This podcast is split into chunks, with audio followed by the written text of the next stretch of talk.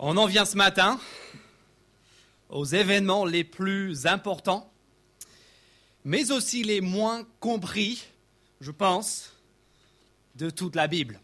En fait, tout marque, tout ce qu'on voit depuis le mois de septembre dernier, tous ces 15 premiers chapitres de Marc préparent ce moment. Et cependant, je pense que si vous demandez, en tout cas c'est mon expérience lorsque je parle avec les habitants de ce quartier de Saint-Cyprien, quand je parle avec le Toulousain lambda, même en cette saison de Pâques, si vous demandez aux Toulousains lambda quel est le sens de la mort de Jésus, la plupart, la plupart d'entre eux seront incapables de répondre. En même temps, on ne peut pas leur en vouloir, personne ne leur a expliqué, c'est pour ça qu'on est là.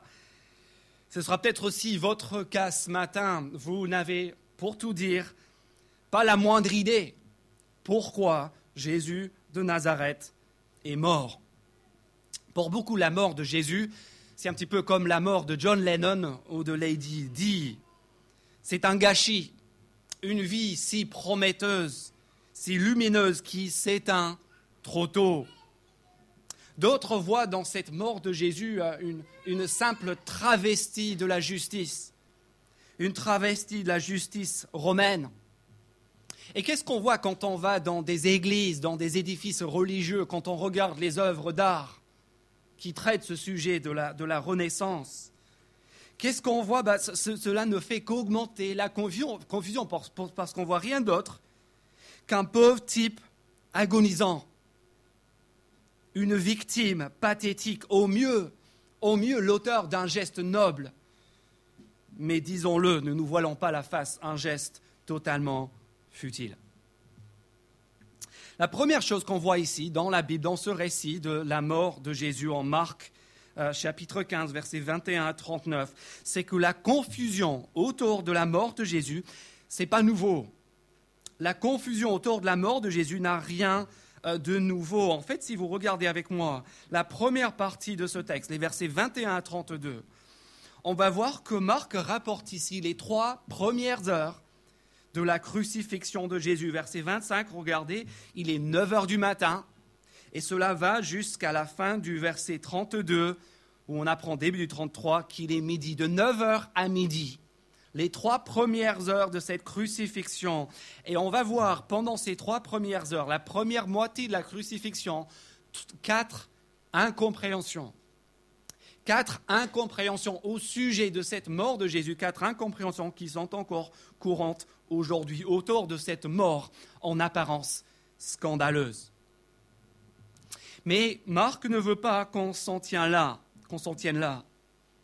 En fait, il nous amène exprès au-delà du scandale vers la réalité suprême. Et cette réalité suprême se dévoile dans les versets 33 à, 39.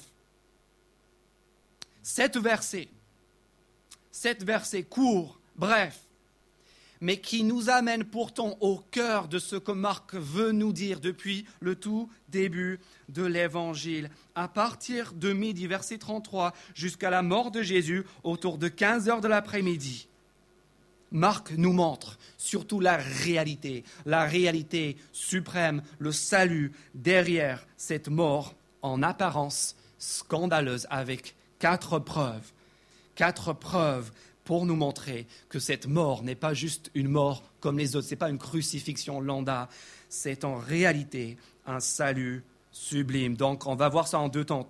les trois premières heures, versets 21 à 32, quatre réactions encore courantes aujourd'hui, quatre façons de, de, de mécomprendre la mort de Jésus.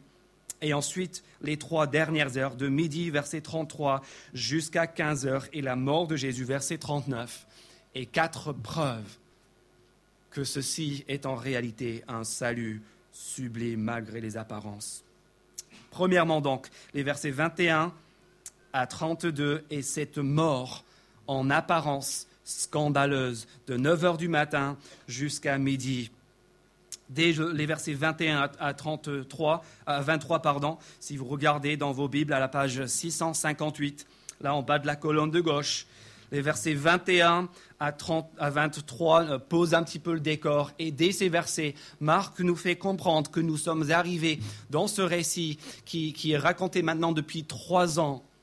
Il nous fait comprendre qu'on est arrivé au point de non-retour. Verset 21, Jésus n'est plus en état après la maltraitance, après ce qu'il a subi la torture qu'il a subie dans les versets précédents. Il n'est plus, verset 21, en état de porter sa propre croix, comme c'était la tradition. On fait donc porter la croix par un passant, un Simon de Cyrène, qui apparemment été connu euh, d'Alexandre et de Rufus, certainement des, Romains euh, que les, les lecteurs de Marc connaissaient. Jésus est conduit, verset 22, regardé par les soldats sous la contrainte à l'endroit glauque, verset 22, appelé lieu du crâne. Je ne sais pas si cela fait allusion à la tête, à la mort ou encore à la, topographie de l'endroit, mais dans tous les cas, ce n'est pas un nom qui, fait, qui fait très envie. Lieu du crâne, Golgotha. Et puis il va subir, verset 23, regardez, il va subir le supplice austère, supplice suprême de façon austère, sans le moindre soin palliatif le vin mêlé de myrrhe qu'on lui propose, c'est une, sorte de, c'est une forme de, euh, un geste euh, humain pour essayer d'apaiser un petit peu la douleur de ce qui va suivre. À la différence de, de Mel Gibson avec sa passion du Christ, à la différence de tous les artistes, Marc raconte cette crucifixion, cette mort affreuse avec économie et avec la plus grande pudeur. Combien de mots sont consacrés dans ce récit à l'expérience de la crucifixion en elle-même Trois. Verset 24, regardez. Ils le crucifièrent. On n'en saura pas plus à partir du texte biblique à propos des souffrances physiques de Jésus. Mais croyez-moi, ces trois mots auraient suffi pour faire froid dans le dos de n'importe quel lecteur du premier siècle. En français, aujourd'hui encore, on parle, n'est-ce pas, de vivre un calvaire quand on parle d'une souffrance extrême. Cicéron, le grand orateur romain, disait ceci, il disait que, que le mot, le simple mot croix, soit éloigné, soit banni non seulement, de la personne d'un citoyen romain, mais de ses pensées, de ses oreilles et de, de ses oreilles et de ses yeux. Tacite, l'historien du premier siècle, la qualifie d'obscénité. Joseph, l'historien romain, euh, euh, renchérit, il appelle cette mort par crucifixion la mort la plus infâme qui soit. Côté juif, L'Ancien Testament, le livre de Deutéronome nous dit Maudit, maudit soit quiconque est pendu au bois. La mort par crucifixion au premier siècle, c'était tout simplement la chaise électrique, c'était la guillotine. La, guillotine à côté, c'était, c'était, euh, c'était sympa, c'était le supplice courant réservé aux rebuts de la société romaine, réservée aux terroristes, réservée aux tueurs en série. Voyez le message? Voyez pourquoi cette mort, est scandaleuse? Jésus-Christ ne meurt pas comme Bouddha dans la tranquillité à un âge avancé. Il ne meurt pas comme Mohamed dans l'opulence à la tête d'un régime politique. Il ne mourra pas comme Socrate dans la, dignité, stoïque, entouré de ses disciples admiratifs. Il meurt seul. Il meurt, et c'est là le scandale. Verset 25, regardez, crucifié, pendu, torturé, comme verset 25, un brigand.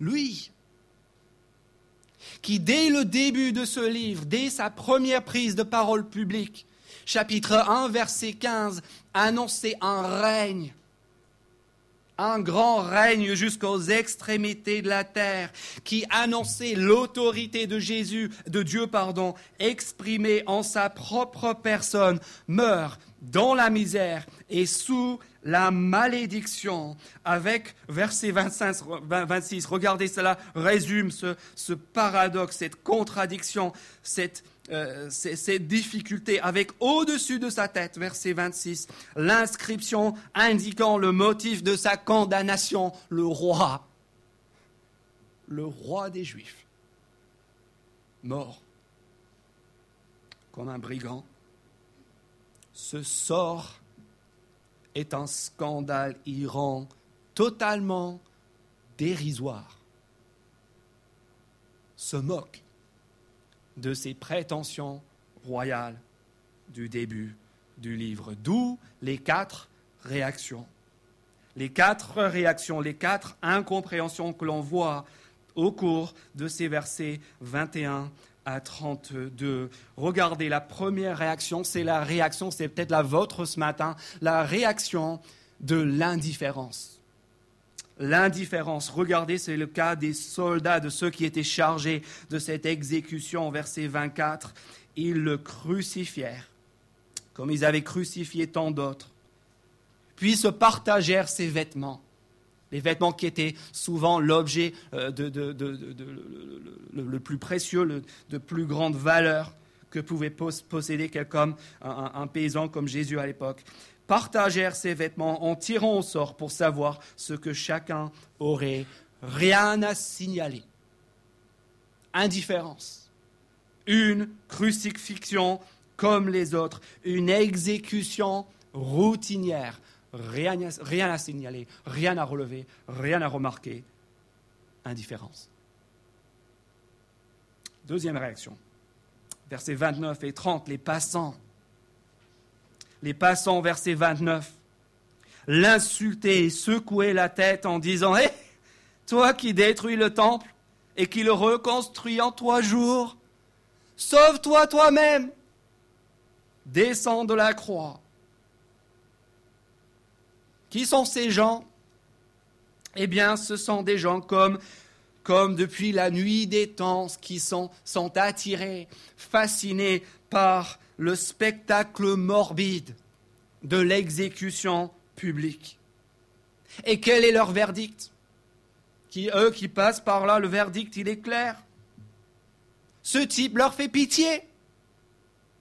Comme les crucifix qu'on voit dans les églises, on le regarde et on dit quel pauvre type Quel pauvre type C'est pathétique. C'est minable. C'est risible. Pitié. Indifférence. Troisième réaction. Versets 31 à 32, c'est une autre réaction encore courante aujourd'hui, la réaction des certitudes. Versets 31 à 32, regardez maintenant les chefs des prêtres avec les spécialistes de la loi se moquaient aussi entre eux et disaient, il en a sauvé d'autres, il ne peut pas se sauver lui-même, que le Messie, le Christ, le roi d'Israël descende maintenant de la croix afin que nous le voyions et que nous croyions. Si je le vois, je le croirai. Mais à mon avis, ce n'est pas prêt de se produire comme beaucoup de mes amis athées, juifs, musulmans. La mort de Jésus réconforte ces hommes dans leur, certitude, réconforte ces leaders juifs dans leur certitude personnelle, dans leur conviction que Jésus, il est tout simplement un imposteur. Mais le comble, le comble, c'est la quatrième réaction au verset 32 incroyable. Verset 32, ceux qui étaient crucifiés avec lui l'insultaient aussi. Si parmi tous ces gens, il y en avait un ou deux qui pouvaient éventuellement s'identifier à Jésus, avoir part à sa souffrance, faire preuve de pitié, de compassion envers lui, c'était bien ceux qui étaient en train de subir le même sort que lui, Sauf que dans leur cas, c'était pour des raisons légitimes. Mais même les autres condamnés regardent Jésus, le prennent de haut et se considèrent eux-mêmes supérieurs à lui. mépris total. Vous voyez? Les mêmes incompréhensions que nous. Quatre réactions des trois premières heures de cette crucifixion. Quatre réactions encore courantes aujourd'hui face à la mort de Jésus, comme les premiers témoins. La mort, pour nous aussi, la mort de Jésus représente un scandale. Ils réagissent comment? Avec indifférence. En disant ce mec, il fait pitié, en se disant ça nous rassure dans nos certitudes, vous voyez, c'est un imposteur. Ou encore avec du mépris et des insultes. Voilà pour les apparences.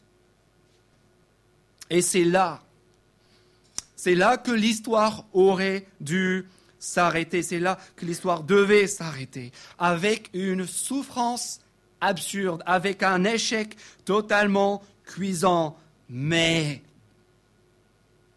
mais si Marc décrit cette scène, s'il écrit ce livre, c'est qu'on est au contraire loin de la fin de l'histoire. Derrière cette mort en apparence scandaleuse, derrière la confusion, il y a autre chose, il y a la réalité.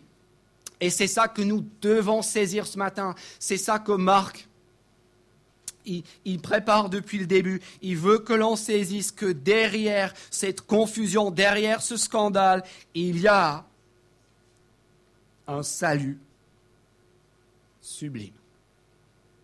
Salut sublime qui s'adresse, qui est offert ce matin à chacun d'entre nous. Comment est-ce qu'on voit cela? On le voit maintenant. Regardez avec moi les quatre événements cosmiques, quatre événements surnaturels cosmiques qui interviennent au cours des versets 32 à 39. À partir de midi, verset 33, tout va changer. D'abord, verset 33, regardez avec moi l'obscurité. Verset 33, je lis. À midi, il y eut des ténèbres sur tout le pays jusqu'à trois heures de l'après-midi. Imaginez la scène. On est au milieu de l'après-midi. Le soleil est à son zénith. Il est, il est printemps en Palestine, en Israël, et soudain, le ciel se voile. Il fait froid. Une simple éclipse solaire suscite la fascination, même aujourd'hui, n'est-ce pas? Dans la culture gréco-romaine, à, l'époque de Marc, on associait dans la littérature séculière, on a associé, l'obscurité aux événements graves, entre autres au décès d'un roi. Mais à plus que cela, n'oubliez pas la date. Vous vous souvenez de la date? Quand est-ce que tout cela se produit? Chapitre 14, verset 1, cela est en train de se produire, ça se passe à la fête juive de la Pâque. Le jour de l'obscurité, le jour du jugement de Dieu, pendant la nuit, ce soir, dont les Juifs se souviennent encore aujourd'hui, où Dieu vient pour juger, où Dieu vient pour condamner les Égyptiens par la mort, la mort de qui? Par la mort des fils premiers-nés. Prophète Amos, à la fin de l'Ancien Testament, on va encore plus loin chapitre 8, verset 9 à 10. Ne cherchez pas maintenant. Vous pouvez regarder après. Chapitre 8, verset 9 à 10 d'Amos. Va encore plus loin. Il décrit le jugement de Dieu dans ces termes-là, le jugement final de Dieu. Il dit, c'est Dieu qui parle, il dit, je ferai coucher le soleil à midi. J'obscurcirai la terre en plein jour. Je mettrai le pays en deuil comme pour un fils unique et sa fin sera comme un jour d'amertume. Premier signe. Ténèbres, obscurité. Difficile d'être plus explicite. L'obscurité surnaturelle en plein jour. La mort d'un fils premier-né égale quoi? Égale jugement. Jugement cosmique de Dieu. Et ça, on l'a vu à Gethsemane, au chapitre 14. C'était ça la coupe que Jésus supplie à son Père de d'éloigner de lui la colère, la colère sainte et juste de Dieu contre le mal. Et en fait, cette colère, on la comprend tous, cette colère contre le mal, n'est-ce pas? On la ressent nous-mêmes. Qui, nous, ne ressent pas la, la colère de l'indignation face au mal, que ce soit le mal commis par les criminels de guerre, que ce soit le mal commis par des candidats à la présidentielle. On n'accepte pas le mal. On ne le supporte pas. Vous savez pourquoi? Parce que vous et moi, nous portons en nous-mêmes l'image de Dieu, l'image d'un Dieu saint qui, lui aussi, déteste, haït, ne supporte pas le mal. Comment? Comment est-ce qu'un Dieu saint Comment est-ce qu'un Dieu bon, comment est-ce qu'un Dieu aimant ne peut-il pas être en colère? Ne peut-il pas condamner le mal? Vous imaginez ça un instant, un Dieu qui balayerait d'un revers de main les attaques aux armes chimiques qui dirait à Bachar el-Assad, voilà ce qui s'est passé cette semaine, on, va balayer ça sous le tapis, c'est pas grave. Est-ce qu'un Dieu comme ça serait à vos yeux un Dieu d'amour? Un Dieu juste? Et notre problème, mes amis, il est là. Notre problème, c'est que Dieu, il est en colère. Pas de façon euh, incontrôlée, pas de, pas de façon rancunière, mais de façon juste sainte. Il est en colère contre le mal sous toutes ses formes et c'est là que nous sommes bien sûr concernés. Imaginez ce matin que je pouvais projeter sur l'écran qui est derrière moi le film de votre vie. Pas, pas juste le best-of, mais l'intégrale. Tout. Vos actions, vos actions publiques, et aussi ce que vous avez fait tout seul dans votre chambre. Vos paroles, si on pouvait les entendre, tout ce que tu as dit au cours de ton existence, et si on pouvait rentrer dans tes pensées, dans tes rêves, dans tes pensées les plus perverses. Il y a quelqu'un ici qui resterait jusqu'à la fin de la projection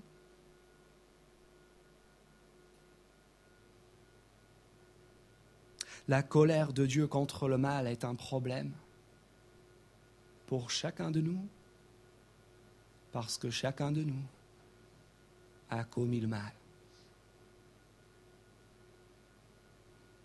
Et cependant, c'est ça qui est extraordinaire. Regardez maintenant le deuxième signe, le deuxième événement cosmique lors de la mort de Jésus. Regardez ce qui se passe. Qui c'est qui subit cette juste colère de Dieu? Qui c'est qui prend cette condamnation sur lui? Pas nous, pas vous et moi, mais Jésus. Regardez le deuxième signe, ce cri incroyable, verset 34. À trois heures de l'après-midi, Jésus s'écria d'une voix forte, Eloi, Eloi, lama sabachthani, ce qui signifie mon Dieu, mon Dieu, pourquoi m'as-tu abandonné?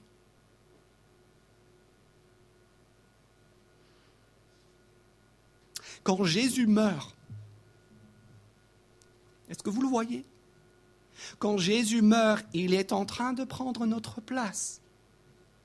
Il est en train de prendre ce que vous et moi, nous méritons.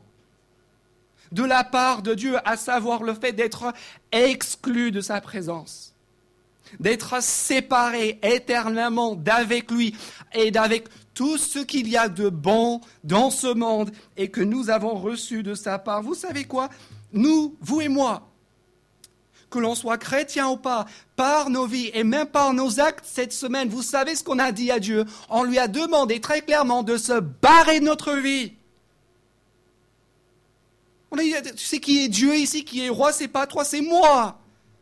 Et c'est pour ça que c'est moi qui décide de tout. C'est moi qui décide de ce qui est bien et de ce qui est mauvais, de ce qui se passe et de comment ça se passe dans ma vie.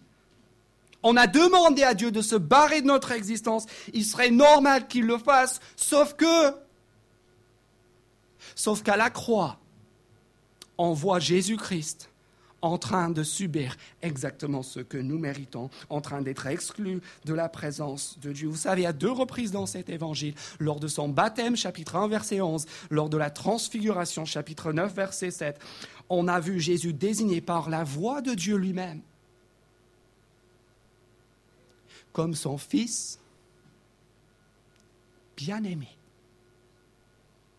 dit, voici mon fils en qui j'ai placé toute mon affection, en qui je prends plaisir. Et on a vu tout le long de cet évangile comment sa vie, chacune de ses paroles et de ses actes atteste de sa bonté, de sa perfection. Même ses ennemis pendant les procès n'ont trouvé aucune faute, aucun mal en lui. Il est l'homme parfait. Il a, il a vécu la vie que vous et moi, nous aurions tous rêvé de vivre, qu'on aurait tous aimé vivre, qu'on aurait tous dû vivre. Et quand il meurt, il meurt banni de la présence de Dieu, comme vous et moi, nous méritons de l'être. C'est que vous savez ce que c'est que d'avoir des dettes. Pas juste euh, de devoir 20 euros à un copain qui, qui t'a invité au resto. Des vraies dettes. Si tu sais ce que c'est que d'avoir des vraies dettes, tu sais que c'est un sentiment qui est profondément désagréable. Tu dois quelqu'un. Et tu sais que si tu ne payes pas, il y aura des conséquences. Ça, c'est notre situation à tous devant Dieu. Et ce que la croix nous garantit, c'est que Jésus-Christ a payé à notre place. On l'a chanté à l'instant, notre dette est acquittée effacé parce qu'il a pris notre place. Ce cri de Jésus, mon Dieu, mon Dieu, pourquoi m'as-tu abandonné? Ce n'est pas un cri de désespoir. Ce n'est pas un cri de surprise. Jésus n'est pas pris au dépourvu. En fait, c'est une citation volontaire de l'écriture de l'Ancien Testament du psaume 22. Et c'est pour nous assurer, pour nous dire, pour attester publiquement qu'il a pris notre place le fait que Jésus ne se sauve lui-même n'est pas une preuve de son imposture, mais au contraire, une preuve de son authenticité, une preuve qu'il est venu véritablement pour accomplir le plan sublime de Dieu, chapitre 10, verset 45, pour donner sa vie en rançon, en paiement pour nous. Pardon sublime annoncé déjà au chapitre 2 Fils de l'homme a aussi l'autorité sur la terre de pardonner les péchés. Et maintenant, ici à la fin, on sait comment. Par la substitution, par la rançon, par le remplacement. Ma question pour vous ce matin est simple. Est-ce que vous voulez être pardonné? Est-ce que vous voulez que votre dette soit effacée? Si c'est le cas, c'est possible grâce à Jésus-Christ. Troisième événement qui révèle le caractère sublime de cette mort, le décès en lui-même, verset 37 maintenant. Si vous regardez verset 39, la déclaration de l'officier au pied de la croix, c'est précisément la façon dont Jésus meurt, verset 39, quand il le vit expirer de cette manière. C'est le constat de la manière de la mort de Jésus qui le pousse à faire la déclaration qu'il fait. Pourquoi est-ce qu'il est interpellé par cette mort? La mort qui nous est racontée au verset 37. Cependant, Jésus poussa un grand cri et expira. Je vous dirai pourquoi cela a dû attirer son attention. Eh bien parce qu'on ne meurt pas d'une crucifixion en poussant un grand cri. Et surtout en poussant un grand cri après seulement six heures. Les hommes crucifiés mouraient, non pas de perte de sang, non pas de, de, de sensation de douleur. Les hommes crucifiés mouraient d'asphyxie, de déshydratation et d'épuisement. Leur, vie s'étiolait. Petit à petit, ils perdaient euh, conscience, ils, reprenaient connaissance. C'était quelque chose qui était étalé. Leur vie s'étiolait petit à petit. On pouvait à peine distinguer la frontière entre la vie et la mort, et c'était là tout l'intérêt, tout le pouvoir dissuasif de ce supplice terrible. au début de Marc, Jean-Baptiste, le précurseur, a annoncé Jésus en lançant lui-même un grand cri dans le désert. C'est un mot rare que Marc n'utilise que deux fois dans son évangile et puis ici à la fin de l'évangile.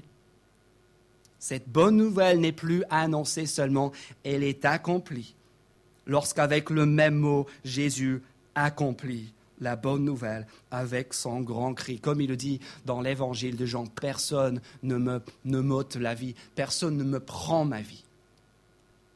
J'ai le pouvoir de la donner et le pouvoir Si l'obscurité nous montre que Jésus est en train de subir la colère de Dieu, si le cri d'abandon nous montre qu'il a pris notre place, notre culpabilité, la façon de son décès après seulement six heures en croix, montre une chose très claire, c'est qu'il est en train de rendre sa vie volontairement, délibérément, pour nous. Mes amis, quand Jésus meurt à la croix, il n'y a pas de hasard. Il n'y a pas de tragédie, il n'y a pas d'imprévu. Dans sa mort comme dans sa vie, il est le roi. Et enfin, quatrième événement cosmique. Quatrième événement cosmique, verset 30 et 38 pour finir, qui révèle la conséquence de ce salut sublime. Verset 38, le temple, le, voile pardon, du temple se déchira en deux depuis le haut jusqu'en bas. Quel rapport avec ce qui est en train de se passer ici? Bah, C'est très simple. Le temple juif, qui se trouvait à quelques encablures de là, était l'endroit où Dieu avait promis de faire habiter sa présence sur terre. C'était l'endroit où il avait donné rendez-vous, si vous voulez, à son peuple. Mais il y avait aussi un paradoxe. Le paradoxe, c'était que ce lieu où Dieu avait dit, venez me rencontrer, venez me voir, c'était un lieu de barrière. Système complexe, un petit peu comme un réacteur nucléaire. Plus on s'approchait du centre de ce temple, plus le niveau de sécurité était élevé, plus, euh, plus l'accès était limité parfois à un seul homme, une seule fois par an, et cela après de maintes sacrifices et, ablutions. Et devant le tout, devant la cour qui coupait l'ensemble des nations, l'ensemble des visiteurs, de ceux qui venaient rendre visite, si vous voulez, à Dieu, qui voulait s'approcher de sa présence. Il y avait un rideau en particulier, un rideau de plusieurs mètres d'eau, un rideau épais. Et c'est certainement celui-là qui, au verset 38, au moment même où Jésus meurt, est déchiré. Du haut jusqu'en bas. Pour dire quoi? Pour dire que la voie est libre, pour ouvrir l'accès à Dieu pour tous, pour tous ceux et celles qui désirent venir. Il n'y a plus de barrières, plus de voiles. Et ça, c'est la vérité pour nous tous ce matin que tu te sens trop sale, que tu te sens trop loin, que tu te dis c'est ma première fois dans une église, la première fois que j'ouvre la Bible, que tu dises je, manque de connaissances, ou que tu dises je ne suis pas comme les autres personnes ici, les gens bien. Peu importe. La voie est libre. La mort de Jésus ouvre l'accès à Dieu à quiconque est prêt à placer sa confiance en lui, qu'est-ce qui t'empêche d'entrer? Qu'est-ce qui te sépare de Dieu?